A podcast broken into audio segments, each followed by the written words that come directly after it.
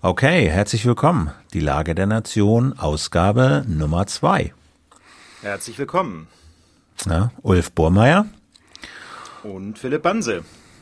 Wir lassen Revue passieren, die politische Woche. Ja, wir haben uns erstmal ganz herzlich zu bedanken, glaube ich, ne, für das wirklich motivierende, ermunternde, extrem positive Feedback, was wir bekommen haben auf unsere erste Sendung.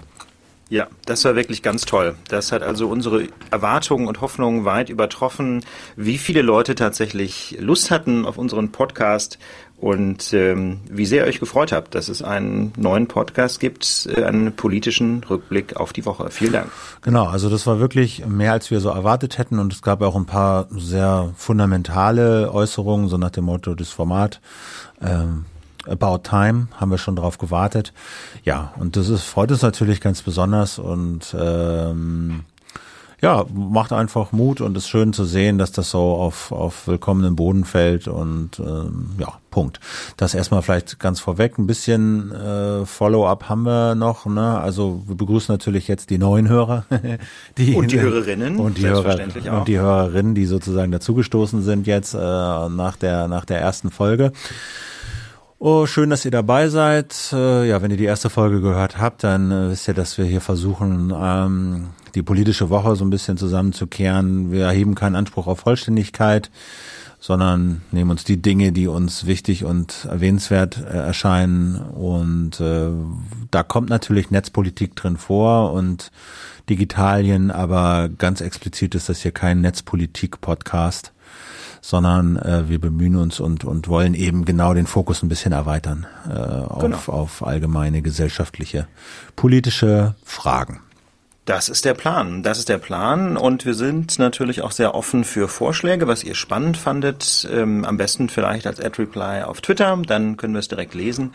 Ähm, und wir freuen uns auch über Vorschläge für Menschen, die wir nochmal einladen könnten. Wir haben schon ganz tolle Vorschläge bekommen, wer mal als Gast ähm, zu uns stoßen könnte. Aber auch da freuen wir uns über eure Ideen, äh, wen ihr gerne mal mit uns diskutieren hören möchtet. Genau. Lage der Nation auf Twitter oder eben in den Kommentaren könnt ihr das gerne abschmeißen. Lage Nation. Ohne der. Richtig. Ad, Lage Nation. Ad Lage Nation auf Twitter. Und äh, was wollten wir noch sagen? Ach so, genau. Also der Plan ist, das wöchentlich zu machen. Freitags haben wir uns jetzt mal aufgeschrieben, überall, wo, wo man sowas draufschreiben kann. Wir haben sozusagen, wir müssen dazu ein bisschen noch unsere ganzen persönlichen und beruflichen äh, Wochenpläne gerade zurren. Also ich beispielsweise war jetzt eine Woche auf der CeBIT ähm, da war das irgendwie eng, das Freitag zu machen, deswegen machen wir es jetzt halt am Samstag.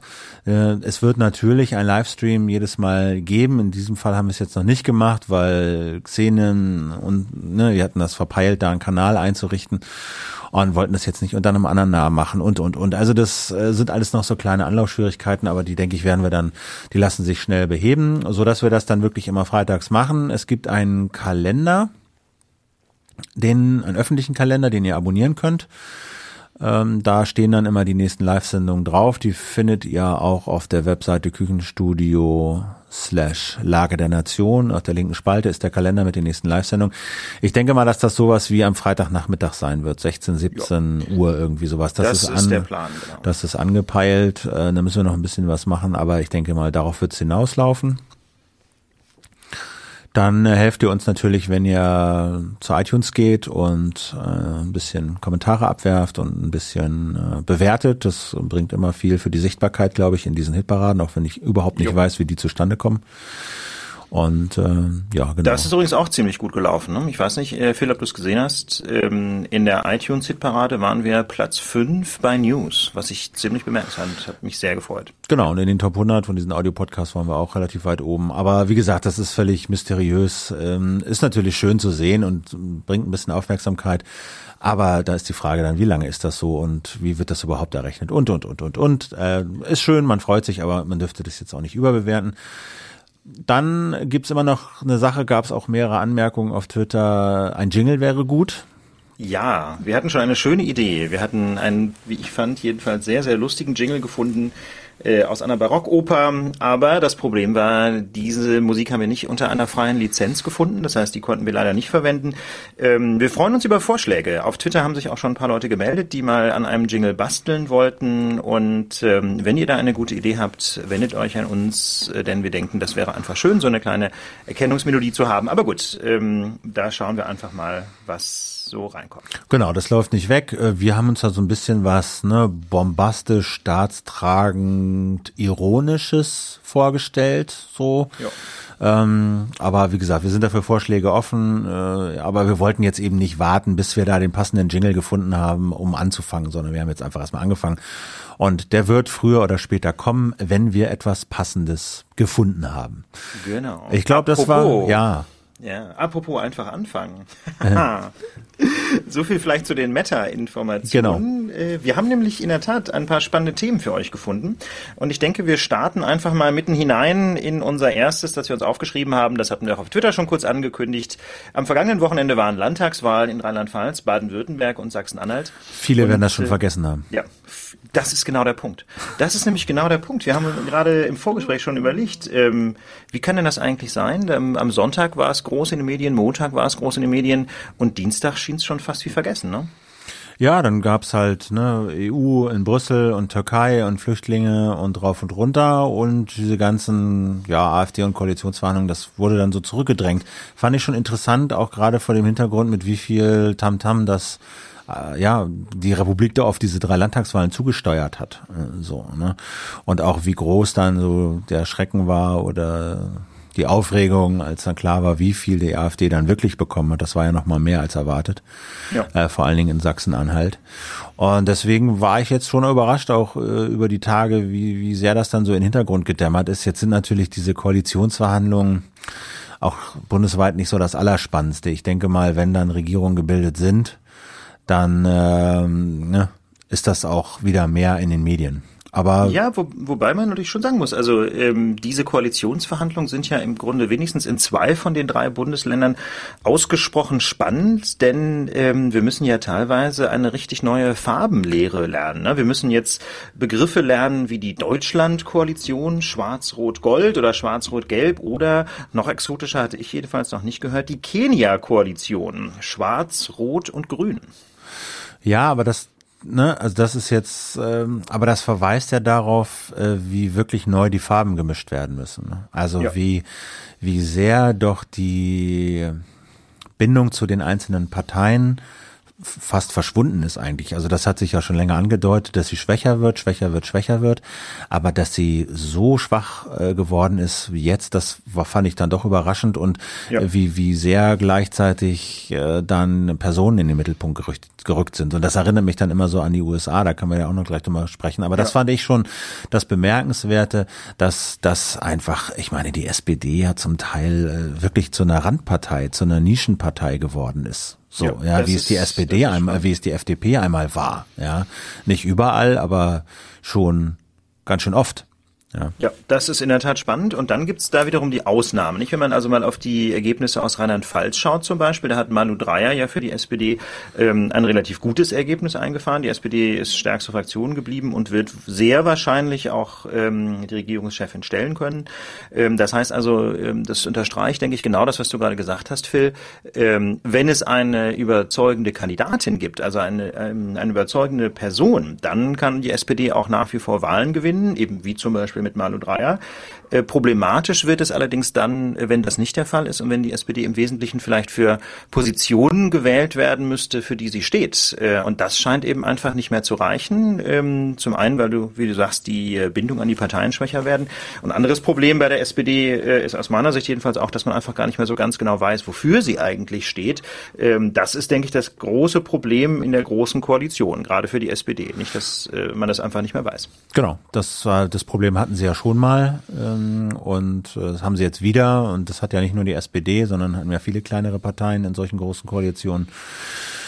Und äh, das spielt da sicherlich äh, auch mit rein. Hast du denn einen Überblick, irgendwie, wieso sich die Verhandlungen in den anderen Ländern gestalten? Ja, ich habe in der Tat mich mal so ein bisschen umgesehen. Äh, am einfachsten ist die Lage eigentlich noch in Rheinland-Pfalz. Ähm, da haben wir ja gerade schon gesagt, Malu Dreyer hat für die SPD eine Mehrheit geholt. Sie kann aber nicht mehr wie vorher mit den Grünen alleine regieren, denn die Grünen sind ja extrem abgestürzt auf nur noch knapp über fünf Prozent. Das heißt also, jetzt reicht's nur noch, wenn man äh, Rot-Gelb-Grün zusammentut, also eine Ampelkoalition bildet. Ähm, dafür stehen die Chancen wohl ganz gut. Nach allem, was man hört, sind die drei Parteien sich jedenfalls so weit grün, haha, dass äh, das eigentlich klappen müsste. Das heißt, das ist eigentlich noch das Bundesland, wo die Ergebnisse am klarsten sind. Ähm, ganz schwierig wird es dagegen schon in Baden-Württemberg. Ähm, denn da ist die Besonderheit, ähm, dass die Grünen stärkste Fraktion geworden sind. Erstmals in der Geschichte der Bundesrepublik ähm, haben sie die CDU überholt und sind stärkste Koalition, äh, stärkste Fraktion geworden in einem Landtag. Also in der Tat ein historisches Ergebnis.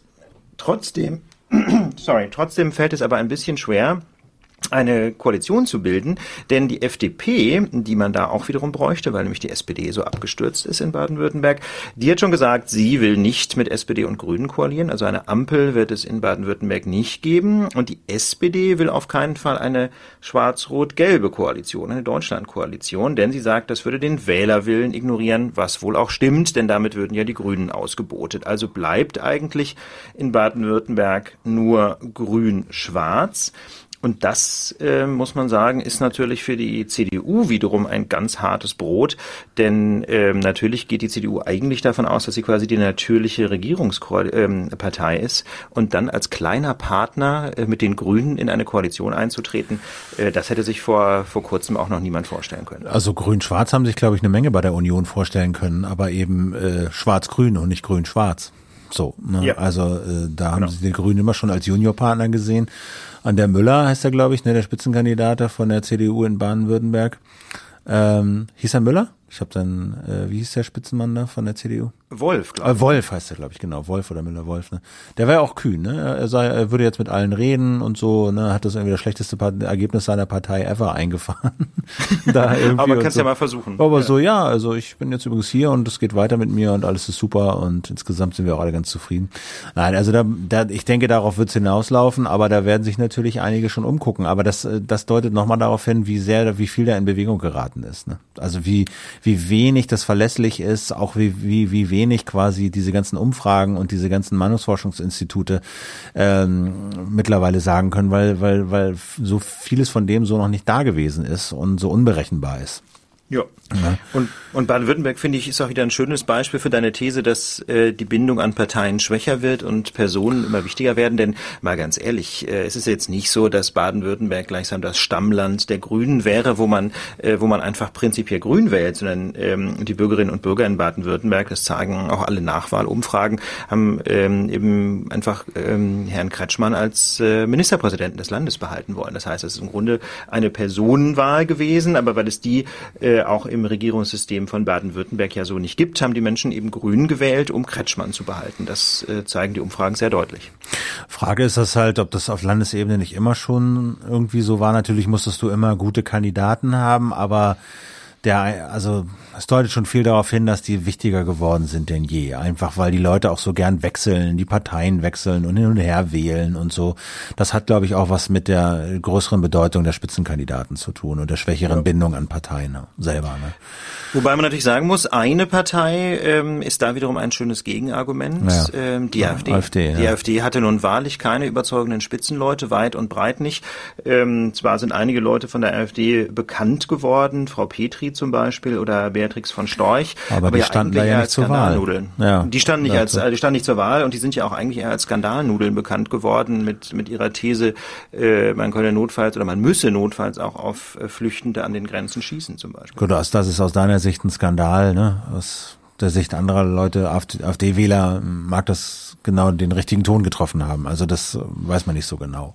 Ja. Das ist natürlich wahr. Ähm, Aber ich denke, das sind nicht die, die überzeugenden Personen äh, von Storch zum Beispiel gewesen oder Frau oder Frau Petri, die ähm, die tatsächlich die Bürgerinnen und Bürger dazu gebracht haben, die zu wählen, oder? Nee, das das glaube ich auch nicht, sondern ich denke halt, du hast in der Bundesrepublik ein gewisses Potenzial unzufriedener Protestwähler.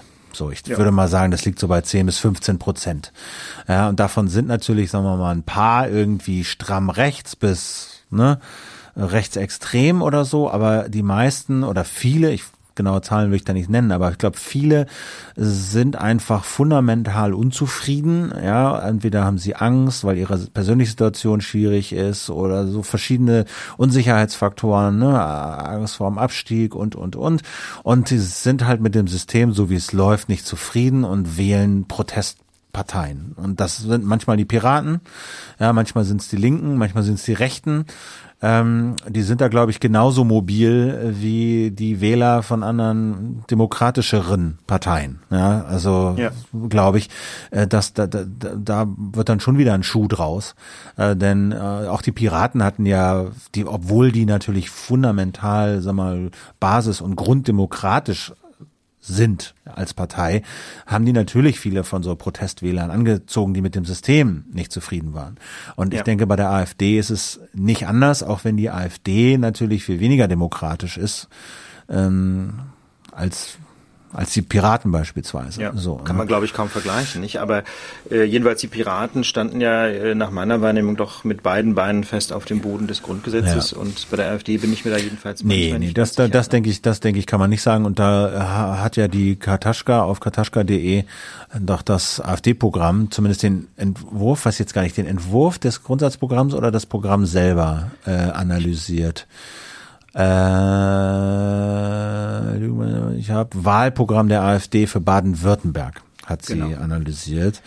Und äh, das hast du dir mal zu Gemüte geführt. Das ist ganz gut, ne? Ja, das ist ausgesprochen spannend. Äh, auf katascha.de, wir packen das natürlich in die Show Notes, äh, hat sie einen Beitrag veröffentlicht äh, unter dem Stichwort, was du wissen solltest, bevor du die AfD wählst. Und ähm, das finde ich deswegen so spannend, weil ähm, es so ein Beitrag ist, der mal ausnahmsweise nicht über die AfD redet, auch wir tun das ja, sondern die die AfD quasi mal selber sprechen lässt. In diesem Blogpost ähm, werden nämlich einfach Zitate aus dem Wahlprogramm vorgestellt, sodass man sich ein Bild machen kann, ob man das denn tatsächlich will. Und ähm, die AfD zum Beispiel ähm, fordert da für Baden-Württemberg Zwangsarbeit unter Mindestlohn für Langzeitarbeitslose. Das ist schon, schon krass. Das läuft unter dem, unter der Überschrift Bürgerarbeit statt Hartz IV. Und die AfD Baden-Württemberg setzt sich dafür ein Projekt Bürgerarbeit statt Hartz IV ein. Ähm, das soll die Ausübung gemeinnütziger Arbeit durch Langzeitarbeitslose sein. Ja, das finde ich schon eine interessante These, denn ähm, Zwangsarbeit ist äh, eigentlich im Grundgesetz nicht vorgesehen. Ähm, und das so zu fordern, ist schon eine relativ steile These. Und äh, ein weiterer wirklich spannender Punkt ähm, betrifft so den, den Umweltschutz. Ja, ähm, die AfD zum Beispiel glaubt nicht so recht an den Einfluss ähm, der, ähm, der CO2-Emissionen in die Atmosphäre auf den Klimawandel. Ja, da heißt es dann so schön im, äh, im Wahlprogramm, unbelegte Klimaschädlichkeit des anthropogenen, also von Menschen gemachten Kohlendioxids. Ja, ähm, das finde ich schon, ich schon einigermaßen schräg. Genau. Das, wir reden übrigens von Katharina Nokun ähm, ne? Kataschka.de genau. äh, war mal parlamentarische, was war sie, Geschäftsführerin, äh, politische der Geschäftsführerin Piraten, der Piratenpartei, ne? Bis 2013. Äh, weißt du, was sie jetzt macht eigentlich? Äh, ja, wenn ich es richtig weiß, ist sie Campaignerin bei Campact. Bei Campact, ne? Genau, also diesen genau. Online-Kampagnen äh, Portal. Genau, also das lohnt sich auf jeden Fall, da mal reinzugucken. Und die Frage ist jetzt so ein bisschen, die ich mir stelle, okay, also Sie haben jetzt in Sachsen-Anhalt was, 24 Prozent oder sowas bekommen, ne? Genau, das ist das dritte Bundesland, in dem gewählt wurde. Das hatten wir ja noch nicht so. Nee, genau, erzähl mal, wie ist die, wie ja, ist da die Lage? Ähm, das ist nämlich wirklich sehr interessant. Also wie gesagt, fast 25 Prozent AfD. Damit bleibt einfach äh, ein wesentlich kleineres Stück vom Kuchen äh, übrig für die anderen Parteien und dementsprechend schwierig ist die Regierungsbildung äh, in Magdeburg einfach deswegen, weil mit der AfD ja so recht niemand koordinieren mag. Ähm, das heißt, schon rechnerisch geht in Sachsen-Anhalt eigentlich nur noch eine sogenannte Kenia-Koalition. Kenia nach der Flagge des Landes Kenia benannt. Ähm, das heißt also eine schwarz-rot-grüne Koalition. Nicht mal eine große Koalition würde reichen, einfach weil die SPD in Sachsen-Anhalt so schwach geworden ist. Ähm, deswegen, ähm, deswegen geht es nur noch, wenn die SPD mit der Union und den Grünen koaliert unter Führung des bisherigen Ministerpräsidenten Haseloff. Das heißt, die demokratischen Parteien haben eigentlich gar keine andere Alternative, als sich hier zu einigen in Sachsen-Anhalt. Ähm, das finde ich schon, schon ein bemerkenswertes Ergebnis. Ja, und das ist die Frage, was das so macht. Ne? Also ähm, wenn dann die AfD mit 24 Prozent quasi die einzige Oppositionspartei im Landtag ist ne? und ja. alle anderen, dem, alle anderen Parteien mehr oder weniger äh, quasi zu, zur Loyalität verpflichtet sind, weil sie alle nicht in der Regierung hängen. Ja. Da bin ich mir dann auf einmal nämlich nicht mehr so sicher, ob sich diese AfD dann so von selbst wieder auflösen wird weil sie natürlich in keinerlei Verantwortung eingebunden sind. Sie können sich wunderbar als Gegenpol präsentieren ne, zu der herrschenden Elite, ja, die sich da irgendwie gegenseitig die Murmeln zuschiebt in der Regierung und und und. Ganz genau. Die können sich da wunderbar positionieren als so die einzig wahre Opposition.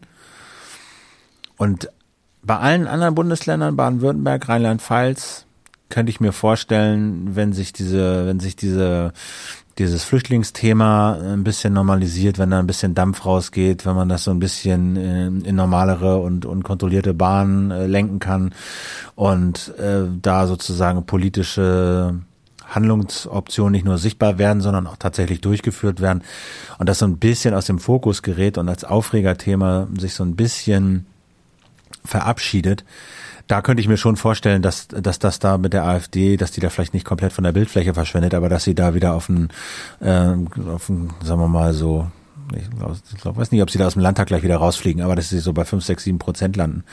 Ähm, aber in, in Sachsen-Anhalt unter diesen Voraussetzungen mit 24 Prozent als einzige Oppositionspartei im Landtag, ich glaube, dass die werden wir da noch eine, noch eine Weile erleben, wenn die sich nicht komplett selbst zerlegen. Wenn sie sich nicht komplett selbst zerlegen und dann muss man ja natürlich sehen, ähm, im Landtag zu sein und so ein so gutes Ergebnis einzufahren, bedeutet ja eben nicht nur, dass man dann äh, alle Möglichkeiten hat, ähm, Oppositionsarbeit zu machen, genau wie du es gesagt hast. Das könnte man konstruktiv tun, das kann man aber auch rein destruktiv tun, indem man einfach schimpft und keine Alternativen vorschlägt und damit aber eben auch Protestwähler bindet. Das ist eine große Gefahr. Aber vor allem hängt damit natürlich auch ähm, eine enorme Summe Geld zusammen. Also zum einen gibt es die sogenannte Wahlkampfkostenerstattung. Das heißt also, ab äh, einem Stimmenanteil von einem Prozent äh, bekommt man für jede Stimme einen bestimmten Geldbetrag. Und das wird sich in, äh, bei einem solchen Stimmenanteil von fast 25 Prozent auf einen enormen Betrag summieren. Also ich habe es jetzt nicht genau ausgerechnet, ähm, aber da reden wir sicherlich von Millionenbeträgen allein für Sachsen-Anhalt und dann natürlich führen ähm, viele Mandate im Landtag auch dazu, dass man entsprechend Geld hat für Stellen. Das heißt also, ähm, da wird es wird es ein quasi eine Art Arbeitsbeschaffungsmaßnahmen geben für sehr konservative oder vielleicht sogar äh, rechtsra rechtsradikale Mitarbeiterinnen und Mitarbeiter in der Fraktion ähm, und die werden werden dann ähm, auf Staatskosten alimentiert. Nun kann man immer sagen, das ist der Wählerwillen, aber äh, das spricht auf jeden Fall ähm, deutlich dagegen, dass sich die AfD so schnell wieder auflösen wird. Ne? Jetzt kann man ja argumentieren, wenn man sich mal anguckt, wo diese Wähler herkommen. Ne? Das sind ja zum, das zum spannend, das, genau. also das sind ja zum großen Teil auch nicht Wähler, ja, die die AfD da mobilisiert hat. Ganz genau. Also die Zeit hat das mal sehr schön ähm, analysiert. Also Zeit Online, da gibt es einen sehr schönen Beitrag äh, unter der Überschrift Die Partei der radikalisierten Mitte. Denn äh, kannst du das, das mal irgendwie bei uns reinwerfen, dass ich das, ja, das als Chat mache? Dann genau, das werfe ich mal kurz hier in die. Save ich statt gleich für die, hinein.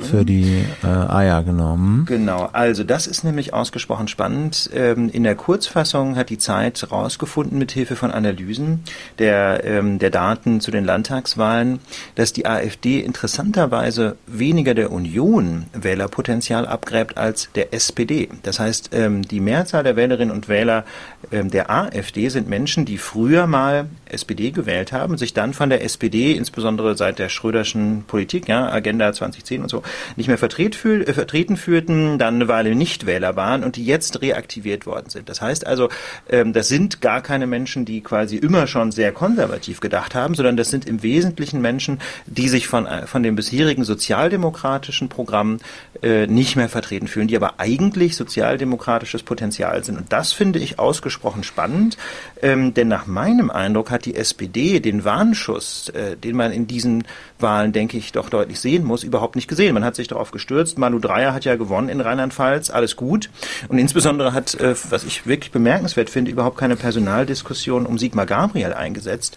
Ähm, Denn man kann ja wahrlich nicht davon reden, dass Sigmar Gabriel in, äh, irgendwelche Erfolge für die SPD eingefahren hätte. Also Malu Dreyer hat gewonnen in Rheinland-Pfalz, aber ähm, in zwei anderen Bundesländern ist die SPD dramatisch abgestürzt und niemand, jedenfalls öffentlich erkennbar, scheint niemand eine Diskussion darüber führen zu wollen, ob die SPD unter Sigmar Gabriel überhaupt äh, auf einem Kurs ist, der äh, für ihre Wähler noch attraktiv ist. Ja, und das gilt eben nicht nur für den Osten. Ne? Also äh, hier die Zeit erwähnt das auch. Ich habe das auch gesehen, weil irgendwie familiäre Zusammenhänge dann nach Mannheim bestehen stehen.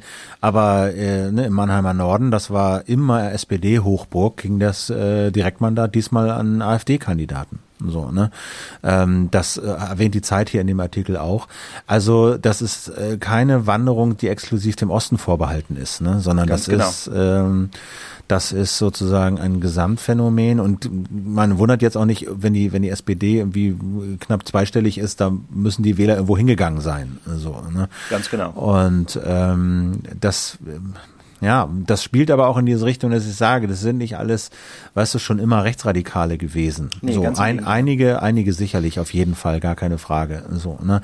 Aber andere sind eben so verängstigte, verunsicherte, enttäuschte, mit dem System unzufriedene. Und ähm, ja, aber System, das, das klingt äh, ja. so ein bisschen nach, nach Nazi-Sprech. Ich glaube, dass ähm, das, das ist eben nicht das System im Sinne von das Grundgesetz oder äh, die Demokratie im Großen und Ganzen. Klar, das sind die ganz radikalen Splittergruppen, die es natürlich auch gibt.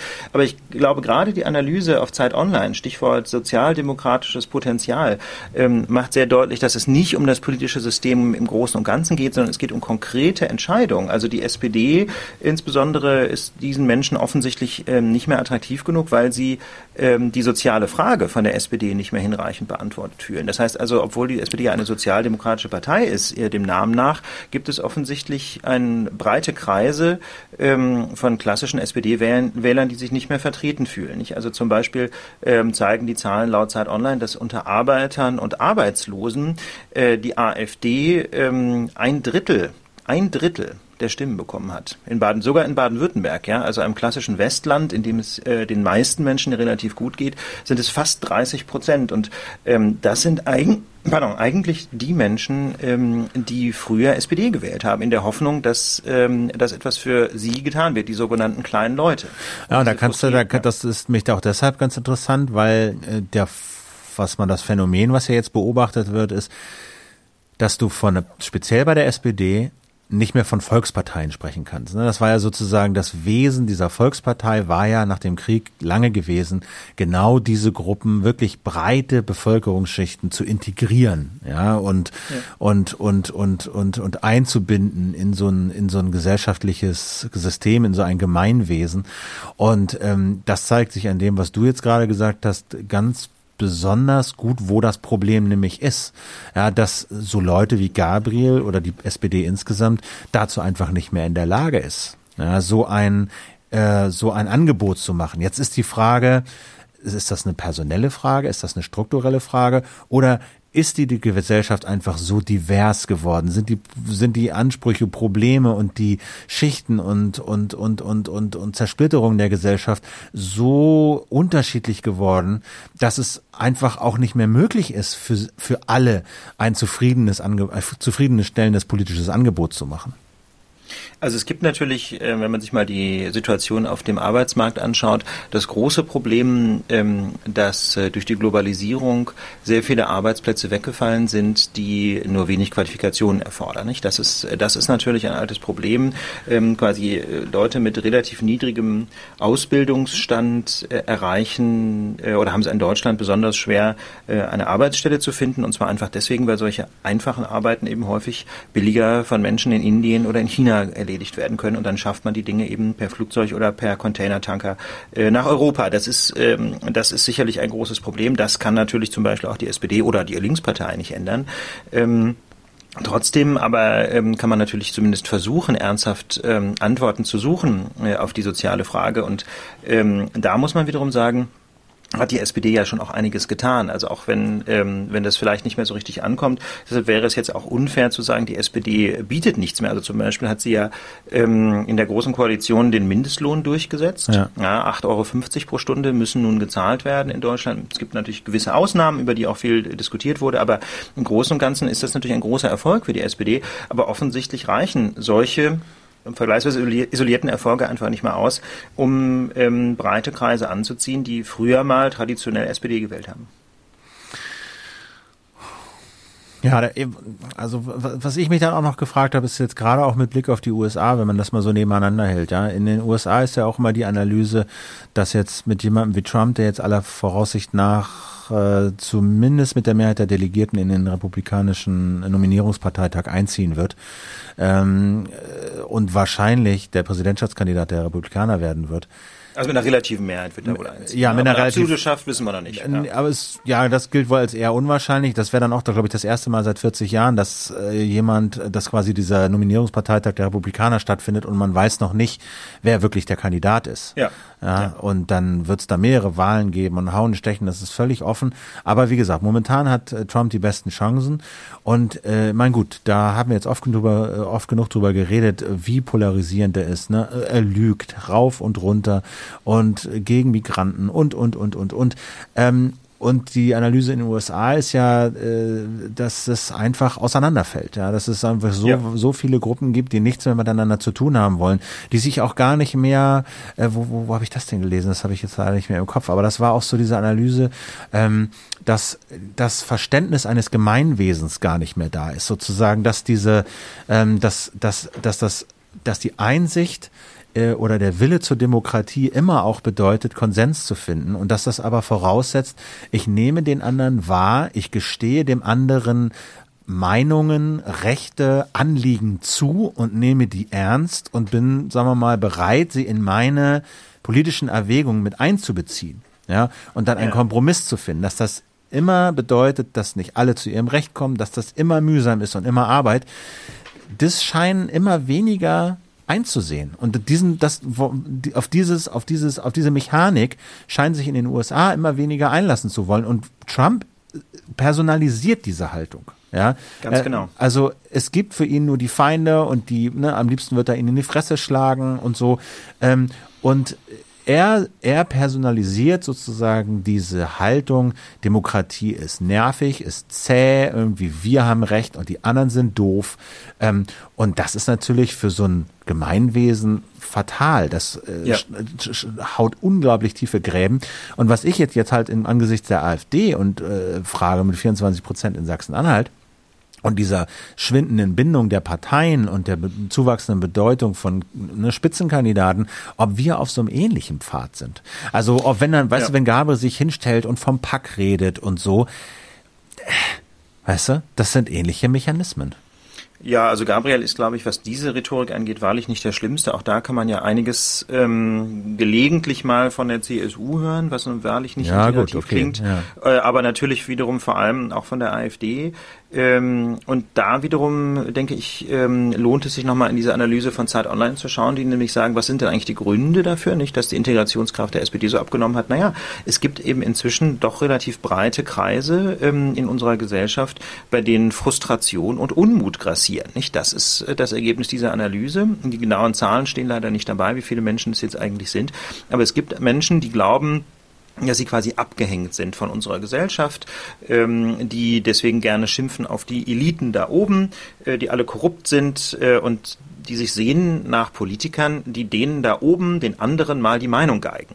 Und ähm, da frage ich mich auch, was ist denn eigentlich der Grund dafür, dass sich Menschen derart abgehängt fühlen? Also das kann natürlich ähm, wirtschaftliche Gründe haben, wenn sie zum Beispiel eben keinen Arbeitsplatz gefunden haben, denn ähm, das ist ja in vielen Studien nachgewiesen, auch gerade psychologisch, dass, ähm, dass ein Arbeitsplatz oder generell so die Einbindung ins Arbeitsleben einfach ähm, was Sinnstiftendes ja, ist. Aber man fühlt sich einfach sinnvoller, man, wenn man wenn man was regelmäßiges tut. Es geht dann nicht nur um Geld bei Arbeit. Es geht nicht nur um Geld, aber es geht eben auch nicht nur um, sagen wir mal, äh, Menschen, die relativ wenig verdienen oder arbeitslos sind, sondern ich glaube, das Neue hier dran ist, dass es eben auch die Mittelschicht betrifft. Und die Mittelschicht, also die Leute, die AfD wählen und zu dieser unteren Mittelschicht, sage ich mal, gehören, die fühlen sich, glaube ich, deshalb abgehängt, weil sie keine Aufstiegschancen mehr sehen.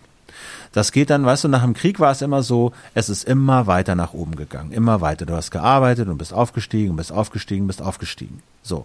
Heute ist ja. es so, du bist vielleicht im Mittelstand angekommen, ja, du bist irgendwie, keine Ahnung, Facharbeiter oder, oder dergleichen. Aber das gibt so viele Jobs, ja, nimm, nimm Krankenpfleger oder so, die verdienen, Krankenpfleger, ich, vielleicht Chase Beispiel, die verdienen jetzt auch nicht so wahnsinnig viel, ich weiß nicht, ob ich die zum Mittelstand zählen würde, aber äh, es gibt genügend Berufe, ähm, wo ähm, die Leute wenig Aufstiegschancen einfach sehen. Ja, wo ja. es jetzt heißt, okay, wir, wir, wir machen das jetzt hier, aber dieses Versprechen, äh, was wir die ganze Zeit geglaubt haben zu hören, nämlich du arbeitest hart und du bist dabei und und und und du steigst auf, ja, und du sicherst ja. deine Rente und am Ende ist alles gut. Das äh, erleben eben ganz viele nicht mehr.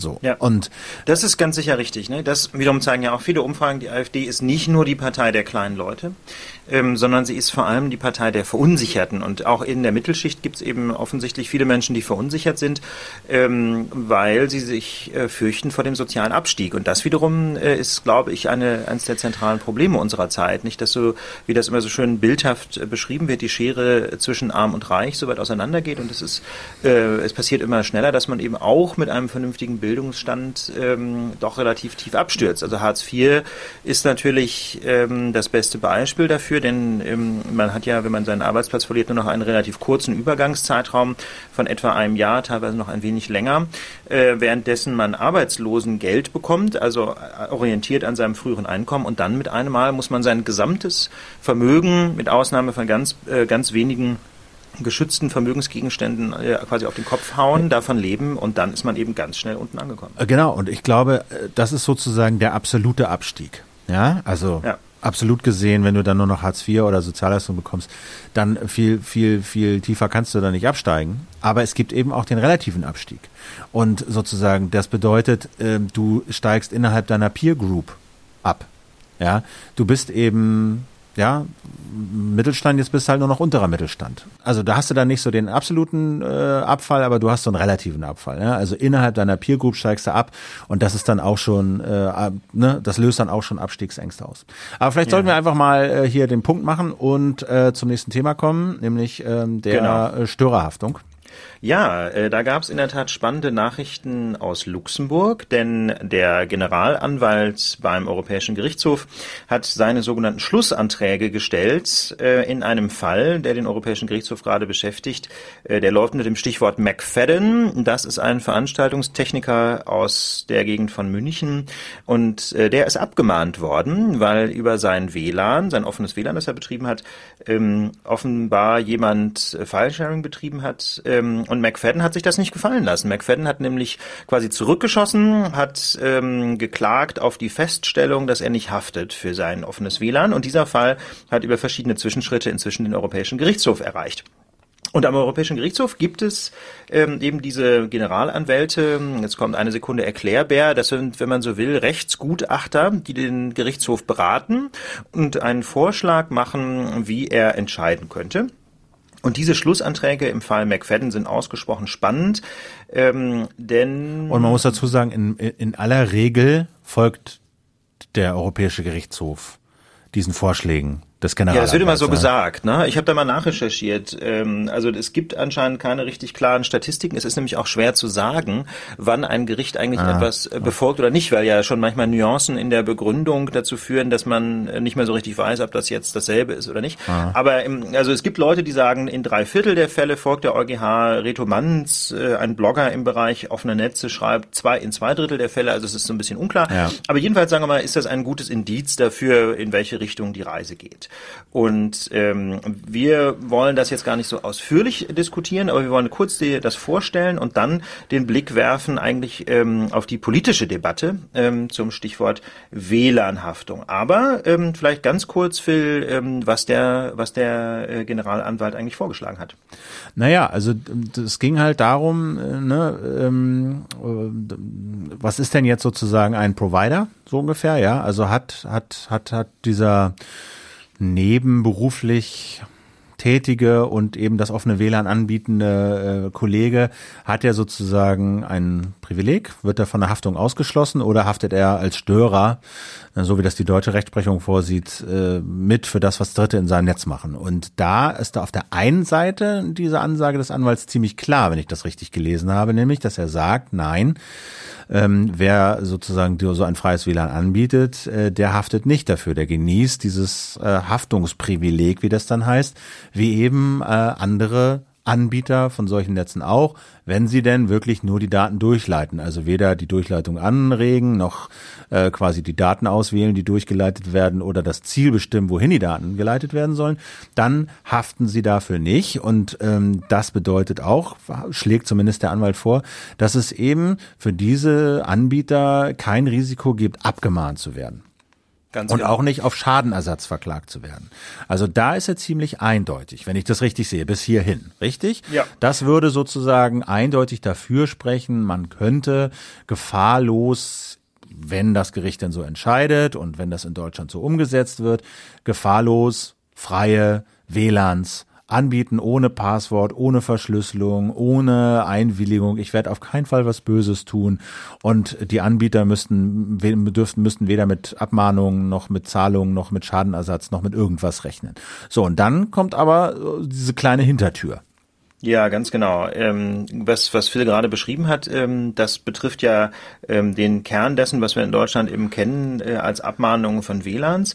Ähm, jetzt hat er aber, hat der Generalanwalt in seinem Votum eine Hintertür offen gelassen für gerichtliche Sperranordnungen. Das würde also bedeuten, ähm, dass man in Zukunft zwar nicht mehr abgemahnt we werden kann als Betreiber eines WLANs, weil irgendjemand in diesem WLAN zum Beispiel Filesharing betrieben hat oder irgendwelche Urheberrechte verletzt hat, aber äh, der Inhaber von Urheberrechten könnte dann zum Gericht gehen und einen, eine Anordnung beantragen, gegen den WLAN-Betreiber doch in Zukunft Rechtsverletzungen zu unterlassen. Und ich meine, da habe hab ich mich auch ausführlich äh, auf der CeBIT in der Heise Show mit Jörg Heidrich drüber unterhalten, ähm, also dem Justiziar des Heise Verlags in Hannover, der auch die unter anderem die CT rausgibt.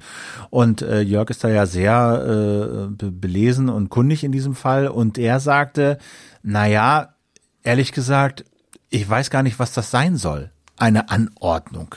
Also ja. dieses Institut, wie, also er konnte sich überhaupt nicht vorstellen, wie das im deutschen Recht aussehen soll. Da bietet jemand ein freies, ein freies WLAN an und die Musikindustrie in dem Fall oder Filmindustrie glaubt, darüber wurde urheberrechtlich geschütztes Material äh, angeboten, hochgeladen.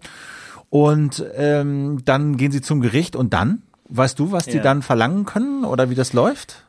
Also das ist äh, im Prinzip die Verlängerung der Abmahnung mit anderen Mitteln. Was bedeutet denn eigentlich Abmahnung? Na, eine Abmahnung ist normalerweise die Reaktion darauf, dass jemand etwas tut, was er rechtlich nicht darf. In diesem Fall angeblich, ähm, dass man als WLAN-Betreiber es jemandem anderes ermöglicht, Urheberrechte zu verletzen über das WLAN. Und dann kann man äh, zunächst mal abmahnen. Und diese, Abmah in dieser Abmahnung steht im Wesentlichen drin, bitte unterschreib mir mal, WLAN-Betreiber, unterschreib mir mal eine Erklärung, in der du mir versprichst, dass du in Zukunft nicht mehr dazu beitragen wirst, dass andere Leute Urheberrechte verletzen.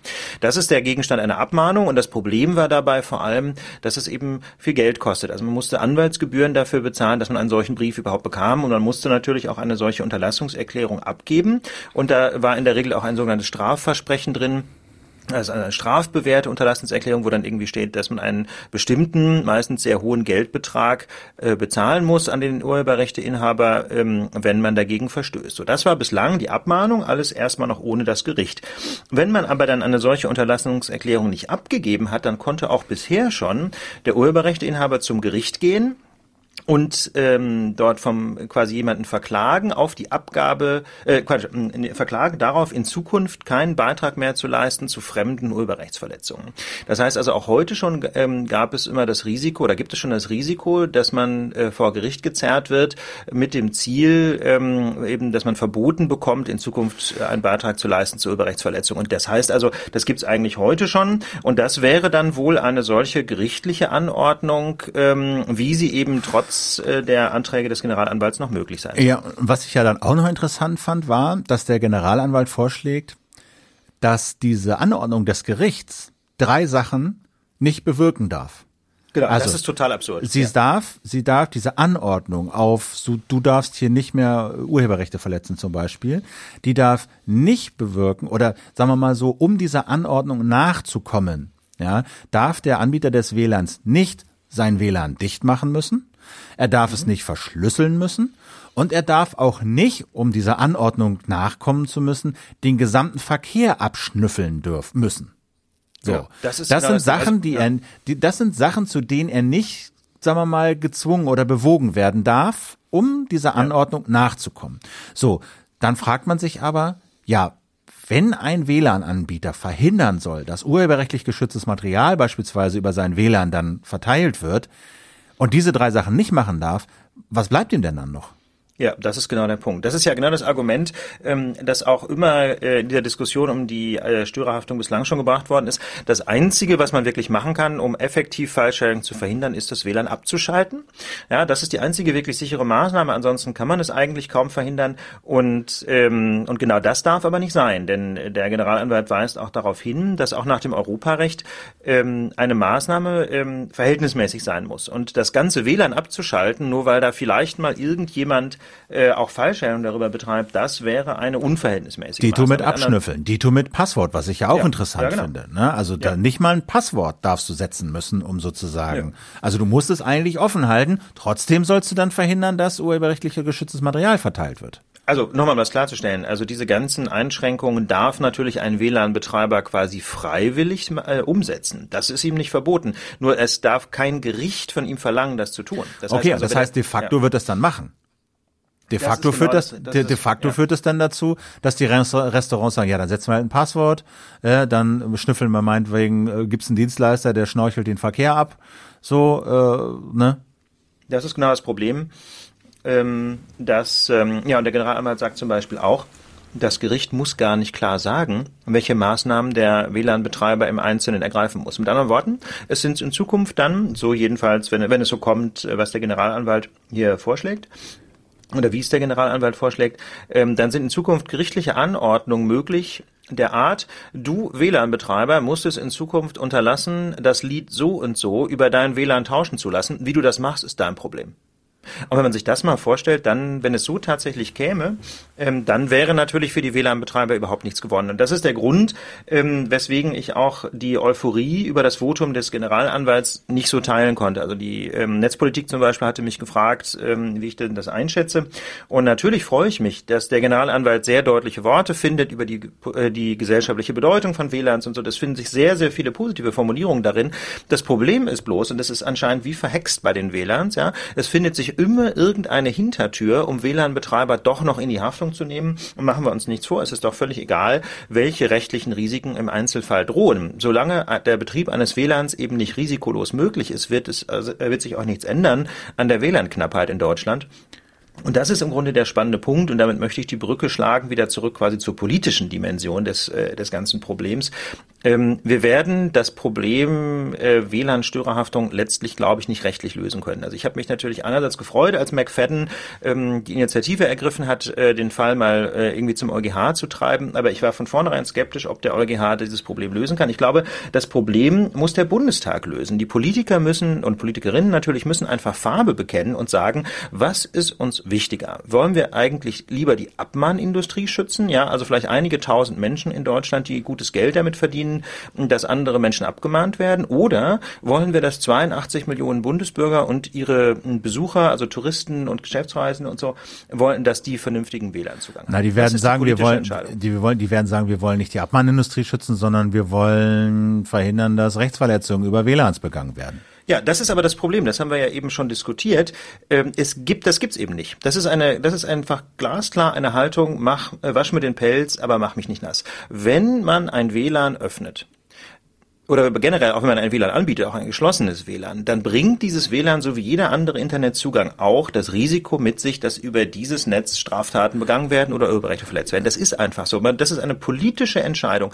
Entweder will man, dass es Internetzugang gibt oder man will es nicht. Aber man, es gibt kein Internet, das man nicht auch missbrauchen kann. Ja, zumal, zumal dieser Gesetzentwurf, den die Bundesregierung jetzt vorgelegt hat, dieser zweite Gesetzentwurf äh, zur, zur, zur Störerhaftung, da steht ja im Wesentlichen drinne, Äh, ja, nein. Ähm, äh, auch, auch, auch Anbieter haben ein Haftungsprivileg. Es, dafür müssen sie aber ein paar Bedingungen erfüllen, ja, damit sie sozusagen aus der Haftung raus sind. Nämlich, sie müssen einen komischen Pop-up-Fenster vorschalten, so nach dem Motto, ja, ich nutze dieses WLAN, aber ich werde auf keinen Fall irgendwelche Rechte verletzen. Klick Ja, hier, Fall. Lügenseite, So, ja. ne, so klick hier und alles klar. So, dann bin ich Ja. drin. Und die Anbieter müssen verschlüsseln. So, sie müssen irgendwie ein Passwort äh, verlangen. Ähm, das ist nur nervig und verhindert gar nichts. Ja, natürlich nicht. Also du Das bist genau dann, du, bist dann drin und bist im Café, keiner kennt deine Identität, äh, niemand ist irgendwas. Ähm, wenn, wenn dir nicht gerade die, die, die Angestellte des Cafés äh, über die Schulter guckt, wie du äh, ja gerade irgendwie, ja weiß ich nicht, Filme hochlädst, ich, keine Ahnung, kann dir keiner irgendwas. Genau, So. das ist genau der Punkt. Das heißt, es handelt sich hier bei diesen bisherigen Vorschlägen aus dem Wirtschaftsministerium, ja, von Sigmar Gabriel interessanterweise mal wieder, handelt es sich ähm, einfach um Symbolpolitik. Man will einfach keine offenen WLANs so einfach zulassen. Das ist genau das Problem. Das wird zwar immer gesagt. In den Sonntagsreden heißt es immer, ja, wir wollen die WLAN-Verbreitung. Steht auch im Gesetz fördern. immer drin. Steht im Gesetz Ja, steht ja immer im Gesetzentwurf. drin. Im Ja, Gesetzentwurf. Gesetzentwurf. Wir wollen freie WLANs, es soll mehr werden und und und und und. Aber Aber. Genau, das ist das Problem. Dann, dann, dann werden daran irgendwelche Bedingungen geknüpft. Und das ist, finde ich, ähm, das Spannende an dieser ganzen Diskussion. Es ist im Kern keine rechtliche Diskussion. Die rechtlichen Details sind zwar wahnsinnig schwierig, aber die eigentlich entscheidende Frage ist, wollen wir das Restrisiko, dass über einen Internetzugang auch einmal irgendwas Illegales passiert, ob nun Straftaten oder auch Filesharing, wollen wir dieses Restrisiko hinnehmen, weil wir einfach finden, dass es gut ist, wenn es sowas gibt wie, äh, wie Internetzugang oder wollen wir das nicht? Und da muss man einfach sagen, da fehlt es, glaube ich, bei den äh, bei der großen Koalition jedenfalls einfach an dem politischen Mut und das ähm, und das finde ich ausgesprochen bedauerlich, weil ja alle Erfahrungen, die wir bislang gemacht haben mit offenen WLAN, ja Stichwort Pilotprojekt vom Kabel Deutschland in Berlin, äh, zeigen, dass WLANs eben gerade nicht besonders häufig eingesetzt werden. Kabel Deutschland hat nicht eine einzige Abmahnung kassiert für ihr WLAN, das sie hier jahrelang in Berlin betrieben haben. Das Genau, genau, genaue Zahlen gibt's ja nicht, aber da, das deutet zumindest darauf hin, dieses Kabel Deutschland Beispiel. Und das weiß ich nicht. Das ist irgendwie auch so ein bisschen ne, Common Sense, wo man sich fragt, ey, wie viele Leute gehen in diese Cafés und um, um irgendwie Filme hochzuladen?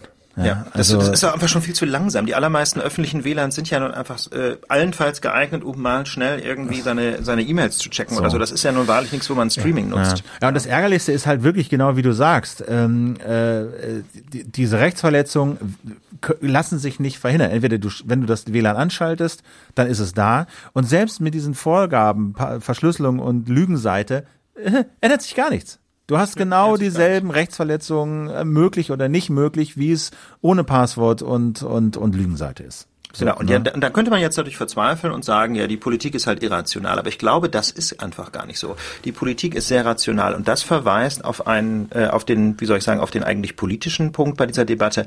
Warum eigentlich ähm, handeln die Politikerinnen und Politiker im Bundestag, also insbesondere die Vertreter der GroKo, warum handeln die eigentlich so scheinbar verrückt. Ja, wieso, wieso machen die nicht einfach ein Gesetz? Das hat ja zum Beispiel die digitale Gesellschaft schon 2012 vorgeschlagen, ähm, mit dem man die Störerhaftung einfach abschafft. Europarechtlich wäre das zulässig. Wieso machen sie das nicht einfach?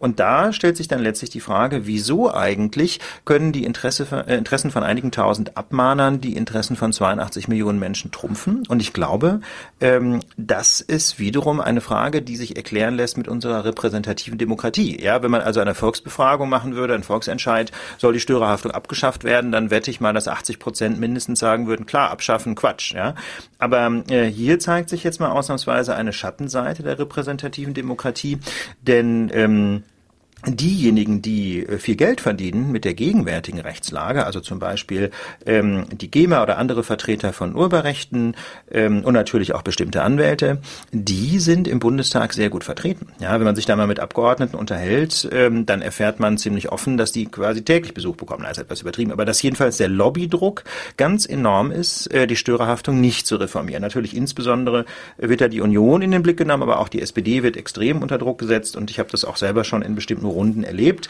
wenn dann eben Vertreter von Urheberrechten da kommen. Das heißt, die sind im Bundestag sehr präsent. Auf der anderen Seite gibt es eben kaum jemanden, der die Interessen der breiten Bevölkerung vertritt. Eigentlich sollen das natürlich die Abgeordneten selber machen, aber bei so einem komplexen Thema wissen sie vielleicht auch nicht, was die eigentlichen Probleme sind. Und es gibt einfach ganz wenige, in Anführungsstrichen, Lobbyisten des Volkes. Ja, also die digitale Gesellschaft zum Beispiel versucht ihr Glück. Ähm, da gibt Alexander Sander und Volker Tripp, die beiden Mitarbeiter der DigiGes, sind auch äh, natürlich immer wieder im Bundestag unterwegs und versuchen Abgeordnete zu überzeugen. Aber da muss man einfach sagen, ähm, die Partikularinteressen von ganz wenigen sind im Bundestag Bundestag so präsent, im, gerade im Bereich Urheberrechte, ähm, dass es äh, zu so irrationalen Entscheidungen kommt wie jetzt bei, den, bei der Störerhaftung. Welche Rolle spielt eigentlich Dieter Gorni äh, bei dieser ganzen Sache? Oh. Kannst du das erläutern? Oh. Also der ist ja noch Chef der deutschen Musikindustrie, des Lobbyverbands, ne? Genau. Und ist ja, er nicht formell Berater auch von Gabriel? Ja, Oder das ist ja, das ist so ein kleiner Treppenwitz der Geschichte, dass er also von von Sigmar Gabriel, dem Wirtschaftsminister, ja zugleich zu, zu seinem persönlichen Internetberater gemacht worden ist. Ich weiß jetzt nicht, wie wie der genaue Jobtitel heißt. Auf jeden Fall ähm, hat sich also das Wirtschaftsministerium einen erklärten offiziellen Lobbyisten der Musikindustrie zum Berater in Sachen Internet gemacht. Und genau dasselbe Ministerium ähm, hat eben den Gesetzentwurf vorgelegt der Bundesregierung, mit dem die Störerhaftung eben nicht einfach abgeschafft werden soll. Das ähm, mag Zufall sein. Ja, ich meine auch, dass die zeitlichen Abläufe ähm, nicht klar machen, dass das quasi ein Dieter-Gorni-Gesetz ist. Das kann man nicht nachweisen, aber es zeigt jedenfalls, welcher Geist im Wirtschaftsministerium offensichtlich herrscht, wenn man, äh, wenn man sich einen Lobbyisten als, äh, als Internetberater ins Haus holt. Tja, was kann man da nur machen? Also, was, was, was können wir da man kann nur hoffen, ähm, dass zum Beispiel, dass die SPD-Basis ähm, sich da Gehör verschafft. Also ich habe den Eindruck, dass äh, viele SPD-Abgeordnete inzwischen sehr vernünftige Positionen vertreten zum Thema Störerhaftung. Und jetzt ist die Frage, ähm, ob sie auch die Hausleitung des Wirtschaftsministeriums dafür gewinnen, einfach gegenüber der Union harte Kante zu zeigen. Es gibt ja im Bundestag eine breite Mehrheit für die Abschaffung der Störerhaftung. Also Grüne und Linke sind seit Jahren dafür. Auch in der SPD gibt es eine deutliche Mehrheit. Wie gesagt, trotz des Lobbydrucks, das muss man ja auch mal sagen. Also die SPD SPD ähm, ist ja eine breite Partei und zum Beispiel haben viele SPD-Länder über den Bundesrat auch eine sehr sinnvolle Initiative gestartet, die im Ergebnis dem entspricht, was die digitale Gesellschaft schon 2012 vorgeschlagen hat. Also die SPD ist jetzt nicht generell die Buhmann-Partei auf diesem Gebiet. Sie hat einfach nur ähm, mit dem Wirtschaftsminister einen Freund ähm, von bestimmten Lobbyinteressen äh, an der Spitze. Ja, ich glaube, damit müssen wir das hier einfach mal so stehen lassen. Da genau. können wir jetzt nur Was, abwarten. Genau. Das Ding ist ja noch nicht gelutscht, also der, der EuGH wird irgendwie entscheiden, wann ist unklar, wird noch ein bisschen dauern. Ähm, aber die Bundesregierung hat, glaube ich, gesagt, sie wollen dieses äh, den, den, den, das Urteil abwarten ja. Genau, erst hieß es, wir entscheiden nach den Schlussanträgen, jetzt sind die Schlussanträge da, jetzt heißt es, wir entscheiden nach dem EuGH. So. Also meine letzte Hoffnung ist, um das vielleicht nochmal deutlich zu sagen, ähm, dass vielleicht auch die Vertreter von Urheberrechten einfach deutlich sagen, ähm, dass offene WLANs eigentlich nicht ihr Problem sind. Also bislang ähm, haben die, das habe ich eben schon dargestellt, starken Lobbydruck aufgebaut, ähm, nichts zu ändern an der Störerhaftung. Aber wenn man mal ganz ehrlich ist, ähm, sind doch die Probleme für die auch minimal. Also die haben da ja eigentlich kein Problem mehr mit File-Sharing im Café, sondern die haben ein Problem mit Video-Streaming-Seiten, weil das eben da tatsächlich dazu führt, dass massenhaft Urheberrechte verletzt werden. Und ähm, wenn man da mal, sagen wir mal so im kleinen Kreis redet, gibt es da auch schon äh, die ersten Anzeichen, dass die die langsam aber sicher verstehen, dass vielleicht die WLANs nicht ihr Problem sind. Ja, das wäre eine Chance. Das wäre vor allen Dingen auch mal ein PR-Coup. Ja, ja, also finde ich, wenn genau. die wirklich sich hinstellen, dann Leute, pass mal auf. Also diese WLANs, ehrlich gesagt, das war lange Zeit waren wir dagegen, die aufzuschalten und aufzumachen und ähm, hm, aber die Situation hat sich ein bisschen geändert und mittlerweile würde ich sagen, ist das öffentliche Interesse größer und der Schaden für uns nicht so groß, wie wir immer dachten. Let's go. Genau. Das wäre, das wäre klasse, denn man muss ja ehrlich sagen, die Musikindustrie verdient ja eigentlich ihr Geld damit, dass Menschen Freude an Musik haben. Ja, und dass und, sie vor allen Dingen äh, immer mehr runterladen und es überall hören können. Ja. ja. Spotify und so. Jetzt sagen die natürlich, ja, verdienen wir nichts und pipapo, aber äh, ne, digitaler Vertrieb von Musik und, und, und digitalen Inhalten nimmt definitiv zu. Und wenn die Leute einfach sich gemütlich im WLAN von einem Café Sachen runterladen können, legal, ja, und Sachen kaufen können, glaube ich schon, dass da unterm Strich auch was bei der Musikindustrie oder der Filmindustrie, den Rechteinhabern hängen bleibt. Ja. So, mehr Mehrwert. Alright. Ähm, right. Sollen wir noch irgendwie Cebit, ich meine, du warst da, ich war da, noch kurz ein Fazit ziehen. Das war ja auch, das ist ja auch wieder, die, also das ne, Stichwort Politik.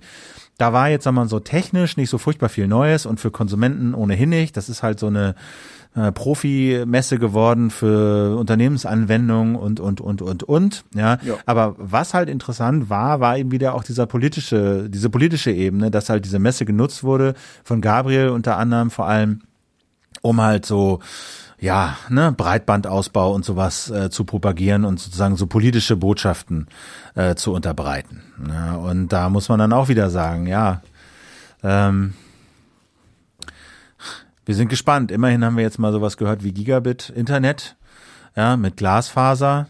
So, ja, aber da stellt sich für mich die politische Frage, wie das zu finanzieren sein soll. Ne? Also die haben ja. jetzt diesen, diesen, haben gesagt, soll irgendwie 100 Milliarden kosten und haben jetzt so, wollen so einen Fonds auflegen für die ländlichen Betriebe, äh, Gebiete mit 10 Milliarden, um das zu finanzieren. Aber ich halte einfach diesen Ansatz für falsch, dass sie das dem Markt überlassen, sondern ich glaube, das müsste eigentlich der Staat machen. Ich müsste eigentlich, eigentlich müsste der Staat dieses Glasfaser verlegen und äh, wie das bei der Bahn auch der Fall ist und sagen, hier, das ist eine Infrastruktur, das äh, ist ein natürliches Monopol, da macht es keinen Sinn, irgendwie zwei Glasfaserkabel nebeneinander zu legen. Das machen wir und die Provider können ihre Dienste darüber anbieten. Ende aus. Das wäre natürlich sinnvoll. Ne? Und es gibt ja auch Beispiele gerade aus, ähm, aus skandinavischen Ländern, wo das genauso passiert ist, wo der Staat eben tatsächlich die Infrastruktur errichtet hat und dann äh, Benutzungsgebühren von Providern nimmt. Das heißt also, es führt nicht notwendigerweise dazu, dass es dann nur noch einen Provider gibt, sondern es gibt halt nur ein Kabel, aber über dieses Kabel können verschiedene Dienstleister ihre Dienste anbieten ähm, und dann durchaus zum Beispiel auch über bestimmte Dienstequalitäten noch in Wettbewerb stehen. Ne? Es führt also nicht zu einem Einparteienangebot, sondern es führt einfach nur dazu, dass man Infrastruktur Infrastrukturkosten spart, weil ähm, eben sinnvoll in Infrastruktur investiert wird und Parallelstrukturen vermieden werden. Aber ich glaube, da gibt es ähm, gibt es auch wiederum gewisse politische Hemmnisse ähm, zu sagen, wir greifen jetzt hier mal staatlicherseits ein. Ähm, ja, schade ja. eigentlich. Ne? ja, das ist natürlich massiv. Ne? Also das ist natürlich, das ist jetzt nicht einfach nur so, ja, ja, das machen wir mal, sondern das ist natürlich schon eine ganz massive Entscheidung und und und das ist sicher nicht von heute auf morgen. Und ich glaube, das steht auch nicht bei niemandem wirklich auf dem auf dem auf dem Zettel. Äh, aber das ist immer so das, was ich dabei denke. Ähm, ich ich, ich glaube, das dauert so einfach alles viel zu lang und ähm, habe da Zweifel, ob das so überhaupt funktioniert. Immerhin steht in diesem Papier, in dieser Agenda 2025 oder was von Gabriel drin, äh, dieser bemerkenswerte, wie ich finde, Satz, Deutschland hat kein schnelles Internet. Das ist immerhin schon mal eine Erkenntnis. Ne? Bislang hat man sich eigentlich lieber dafür gefeiert, ja. wenn es irgendwo mal ein Kilobit schneller ging als woanders. Ja. Also äh, das zumindest kann man festhalten. Ja, möchtest du das äh, die sicheren Herkunftsstaaten noch oder genau. sollen wir es ja. Genau, das, genau, das, das war so ein, ähm, das war so ein Stichwort, das mir in dieser Woche aufgefallen ist, ähm, worüber diskutiert wurde. Wir hatten ja letztes Mal schon das Thema Migration und Türkei und ähm, ich hatte mir so ein dieses Stichwort sichere Herkunftsstaaten aufgeschrieben, weil ähm, ich das nämlich ehrlich gesagt gar nicht so ganz genau wusste, was es damit auf sich hat. Auf sich hat. Und ich habe jetzt mal etwas nachrecherchiert und ich fand das ausgesprochen spannend. Ähm, Anlass ist ähm, die aktuelle Nachricht, dass die drei Maghreb-Staaten, also Tunesien, Algerien und Marokko durch ein Gesetz zu sicheren Herkunftsstaaten werden sollen. Und ich habe jetzt mal nachrecherchiert, was das eigentlich bedeutet. Ähm, grundsätzlich mal ähm, haben wir ja in Deutschland nach wie vor sowas wie ein Asylrecht, das ist also im Grundgesetz geregelt, Artikel 16a. Und da heißt es in Absatz 1 so schön deut äh, deutlich, wer politi politisch Verfolgte genießen Asylrecht. Und das ist natürlich schon mal großartig ähm, und klingt erstmal nach einer Versprechung. Das, äh, die Frage ist aber, gilt das denn tatsächlich? Und äh, wenn man da ein bisschen weiterliest im Grundgesetz, findet man zwei Ausnahmen davon. Äh, zum einen gibt es nämlich gar kein Asylrecht, wenn man aus einem EU-Staat stammt oder ähm, also kommt, ja, ähm, oder aus einem anderen Land, in dem sichergestellt ist, dass die UN-Flüchtlingskonvention und die Europäische Menschenrechtskonvention gelten. Ähm, das ist ja, denke ich, nochmal relativ plausibel. Also Franzosen werden in aller Regel einfach kein Asylrecht brauchen. Ähm, viel spannender ist aber die, diese Einschränkung sicherer Herkunftsstaat. Und das bedeutet nämlich, wenn man aus einem solchen sicheren Herkunftsland stammt, dann gibt es eine Vermutung dafür, dass man nicht politisch verfolgt wird. Ähm, das heißt also, die Rechtsfolge dieses sicheren Her dieser Herkunft aus einem sicheren Herkunftsland ist, ähm, dass der Asylbewerber, die Asylbewerberin ausnahmsweise beweisen muss, dass er doch verfolgt wurde, während normalerweise Behörden und Gerichte ermitteln müssen. Nicht? Das ist so im, im, bei Verwaltung oder auch im Verwaltungsgericht gibt es die Amtsermittlung. Das heißt also von Amts wegen müssen die versuchen, rauszufinden, wie denn tatsächlich jetzt die Lage ist. Und da gibt es eben eine Ausnahme. Wenn man aus einem sicheren Herkunftsland kommt, dann ist, dann wird vermutet, dass man nicht politisch verfolgt wird. Das heißt also, äh, untechnisch gesprochen hat man dann die Beweislast und das kann im Einzelfall natürlich ausgesprochen schwierig sein. Und darum gibt es ähm, jetzt eine eine politische Debatte auch, und zwar, weil diese ähm, die Liste der sicheren Herkunftsländer jetzt durchaus keine Checkliste ist, wo man äh, quasi guckt, wie sieht's denn jetzt wirklich aus, zum Beispiel in Tunesien, Algerien und in Marokko, sondern das ist eine politische Entscheidung. Ja, das heißt also, der Bundestag entscheidet mit Zustimmung des Bundesrats, welche Länder man einfach als sicher definiert. Und ähm, das ist natürlich für die Verwaltung dann praktisch und für die Verwaltungsgerichte.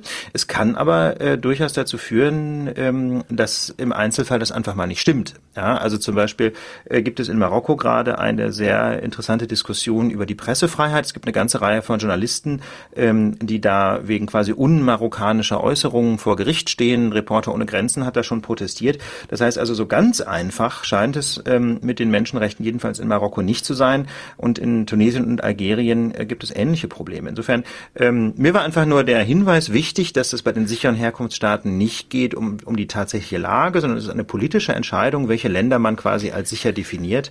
Und äh, darüber wird gerade diskutiert. Ja, vor allen Dingen wird da jetzt nochmal dreimal drüber diskutiert, weil das nämlich auch ein ganz wichtiger Punkt ist in dieser Einigung äh, zwischen EU und Türkei, ja, die jetzt quasi Ende der Woche äh, gestern vorgestern äh, sich angebahnt und hat nämlich diese Regelung, dass quasi alle an, in Griechenland ankommenden Flüchtlinge ja, zurücktransportiert werden sollen in die Türkei und dann sozusagen diesen Deal gibt, neben die Türkei kriegt nochmal drei Milliarden Euro, äh, soll die Türkei dann eben äh, oder soll soll Europa eben 75.000 Flüchtlinge syrischer Herkunft übernehmen.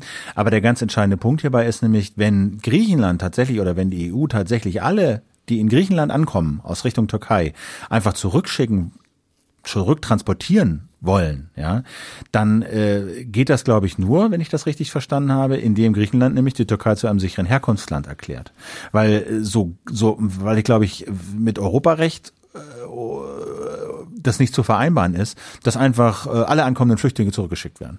Genau, so, das, ist der, das ist der Punkt. Ne? Das wäre eigentlich europarechtlich nicht zulässig. Es gibt, ähm, es gibt bislang zwar keine europäisch einheitliche Definition von sicheren Herkunftsländern, also was ich gerade erzählt habe, ist eigentlich die deutsche Rechtslage, aber es gibt das Parallelproblem eben auch im europäischen Recht und das ist genau wie Philipp schon sagte. Ne? Also ähm, einfach alle en bloc zurücktransportieren geht eigentlich nicht, weil das Asylrecht ähm, oder auch die Rechte nach der UN-Flüchtlingskonvention ja individuelle Rechte sind, die eigentlich an Einzelfallprüfungen voraussetzen. Ähm, das heißt also, das kann man wirklich wirklich nur als politischen Kompromiss sehen, zu sagen, wir schicken die Leute jetzt erstmal zurück in die Türkei ähm, und weil wir sagen, das wird schon, wird schon gut genug sein. Aber ist es denn dann so? Also würdest du, bist du damit so intim mit dem, mit diesen rechtlichen Fragen, dass man sagt, okay, also wenn Griechenland die Türkei zu, zu einem ne, Pendant zum sicheren Herkunftsland erklärt, dass es dann rechtlich möglich ist, alle aus Griechenland ankommenden Flüchtenden einfach zurückzuschicken? Oder muss man nicht trotzdem noch zumindest eine irgendwie individuelle Anhörung oder sowas veranstalten? Da will ich mich lieber nicht festlegen, ja. aber äh, auch im deutschen Recht ist es schon so, dass, äh, dass die Herkunft aus einem sogenannten sicheren Herkunftsland ähm, quasi im Asylverfahren eine ganze Reihe von Nachteilen mit sich bringt. Also zum Beispiel haben dann Rechtsmittel ähm, keine aufschiebende Wirkung. Das heißt also, man kann dann erst einmal zum Beispiel abgeschoben werden und muss dann das Asylverfahren aus, seiner, aus seinem Heimatland weiter betreiben, im Extremfall. Und da kann man sich vorstellen, wie schwierig das ist. Ne? Das ist natürlich jetzt etwas verkürzt. Im Einzelfall ist es, ähm, ist es ja sehr häufig so, ähm, dass die rechtlichen Fragen gar nicht so ganz die entscheidenden sind. Also äh, wenn man sich dann nochmal die Situation anguckt in den Maghreb-Staaten, ähm, da ist die Quote derjenigen Menschen, die tatsächlich ausreisen dorthin oder die tatsächlich abgeschoben werden, extrem gering. Das heißt also, es gibt viele Menschen in Deutschland, die eigentlich, äh, wie die Juristen sagen, vollziehbar ausreisepflichtig sind. Das heißt also, die kein Recht mehr haben, in Deutschland zu bleiben, aus welchen Gründen auch immer, die aber dann äh, einfach hier bleiben und die auch nicht abgeschoben werden können. Und zwar einfach, weil ihre Herkunftsstaaten nicht mitspielen. Das heißt also, die Rechtslage, ob jemand ausreisepflichtig ist und theoretisch aus deutscher Sicht abgeschoben werden kann, bedeutet ähm, noch nicht wahnsinnig viel für die Frage, ob derjenige dann auch tatsächlich abgeschoben wird. Denn äh, wenn die Herkunftsländer nicht mitmachen, man kann jetzt mal bildhaft gesprochen natürlich auch niemand mit dem Fallschirm über Marokko abwerfen. Ja, das heißt also, das ist immer eine zweiseitige Geschichte.